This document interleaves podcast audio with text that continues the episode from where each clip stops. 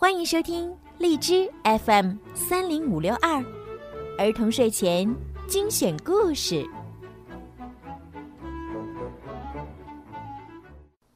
亲爱的小朋友们，你们好，欢迎收听并关注公众号“儿童睡前精选故事”，我是小鱼姐姐。小兔汤姆啊，最近跟爸爸去了农场，那里非常的有趣。那么，汤姆到底在农场经历了哪些好玩的事儿呢？让我们一起来听一听今天的睡前故事吧。汤姆去农场。早上，爸爸很早就把我叫醒了。今天我不上幼儿园，要和爸爸妈妈一起去乡下帮叔叔收割庄稼。见到鲁诺堂弟，我真高兴。你知道吗？我要和爸爸一起开拖拉机。哦，太好了！先去看看我养的小鸡吧。鲁诺把我带到鸡笼前。哦，小鸡多可爱呀！这只最壮。鲁诺指着一只小鸡说。突然，我们听到了马达声。快点，快点，鲁诺，快来！爸爸和叔叔要丢下我们自己走了。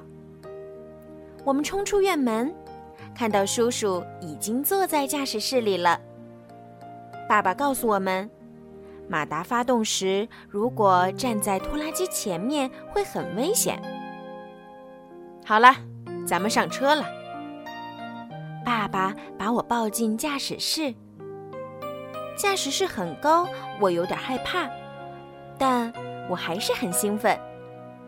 我对鲁诺说：“要小心，不要站在拖拉机前面。”爸爸，开拖拉机难不难？不难，只要你肯学。爸爸，谁教你开拖拉机的？是我爸爸教我的，那时我跟你差不多大。那我能开吗？爸爸把我放在他的膝盖上，让我握着方向盘。我开拖拉机啦！我们到了麦田里，爸爸把拖拉机停了下来，可真安静呀。听，爸爸说，风吹着，小麦在唱歌。我的爸爸。你的爷爷教会了我这个。爸爸拿起一根麦穗儿，用力一捻，再一吹，手掌里就只剩下麦粒了。你拿一粒放在嘴里嚼嚼，如果发出嘎吱的声音，就说明麦子熟了。嘎吱嘎吱的声音从爸爸的嘴里传了出来。爸爸让我数一根麦穗上有多少颗麦粒，还告诉我每颗麦粒都可以长出麦穗儿来。我们吃的面包就是用麦粒做的。麦田很大，一眼望不到边。我坐在爸爸的肩膀上，这样能看得更远些。叔叔的联合收割机开过来了。不过它看起来很小。嗯，不对，联合收割机可不小，它比拖拉机还大四倍呢。这可不是鲁诺能开的。干活吧，爸爸说。我需要你的帮助，看看麦粒是不是掉到了翻斗里。等翻斗满了，我们就把麦粒卸到仓库里去。仓库里的麦粒都堆成山了，我和鲁诺都想爬上去玩。妈妈和露露婶婶同意我们爬麦粒堆，但不要离他们太远，这样他们就可以看护着我们。开始爬山了，我对鲁诺说：“咱们像不像是在沙漠里探险？小心不要陷进流沙里。”鲁诺警告大家：“终于爬上来了，玛丽气喘吁吁地坐下来。要当心哨子蛇，鲁诺小声说。不是哨子蛇，是响尾蛇。我反驳他。在沙漠里摔跤实在是太有趣了，软软的，一点都不疼。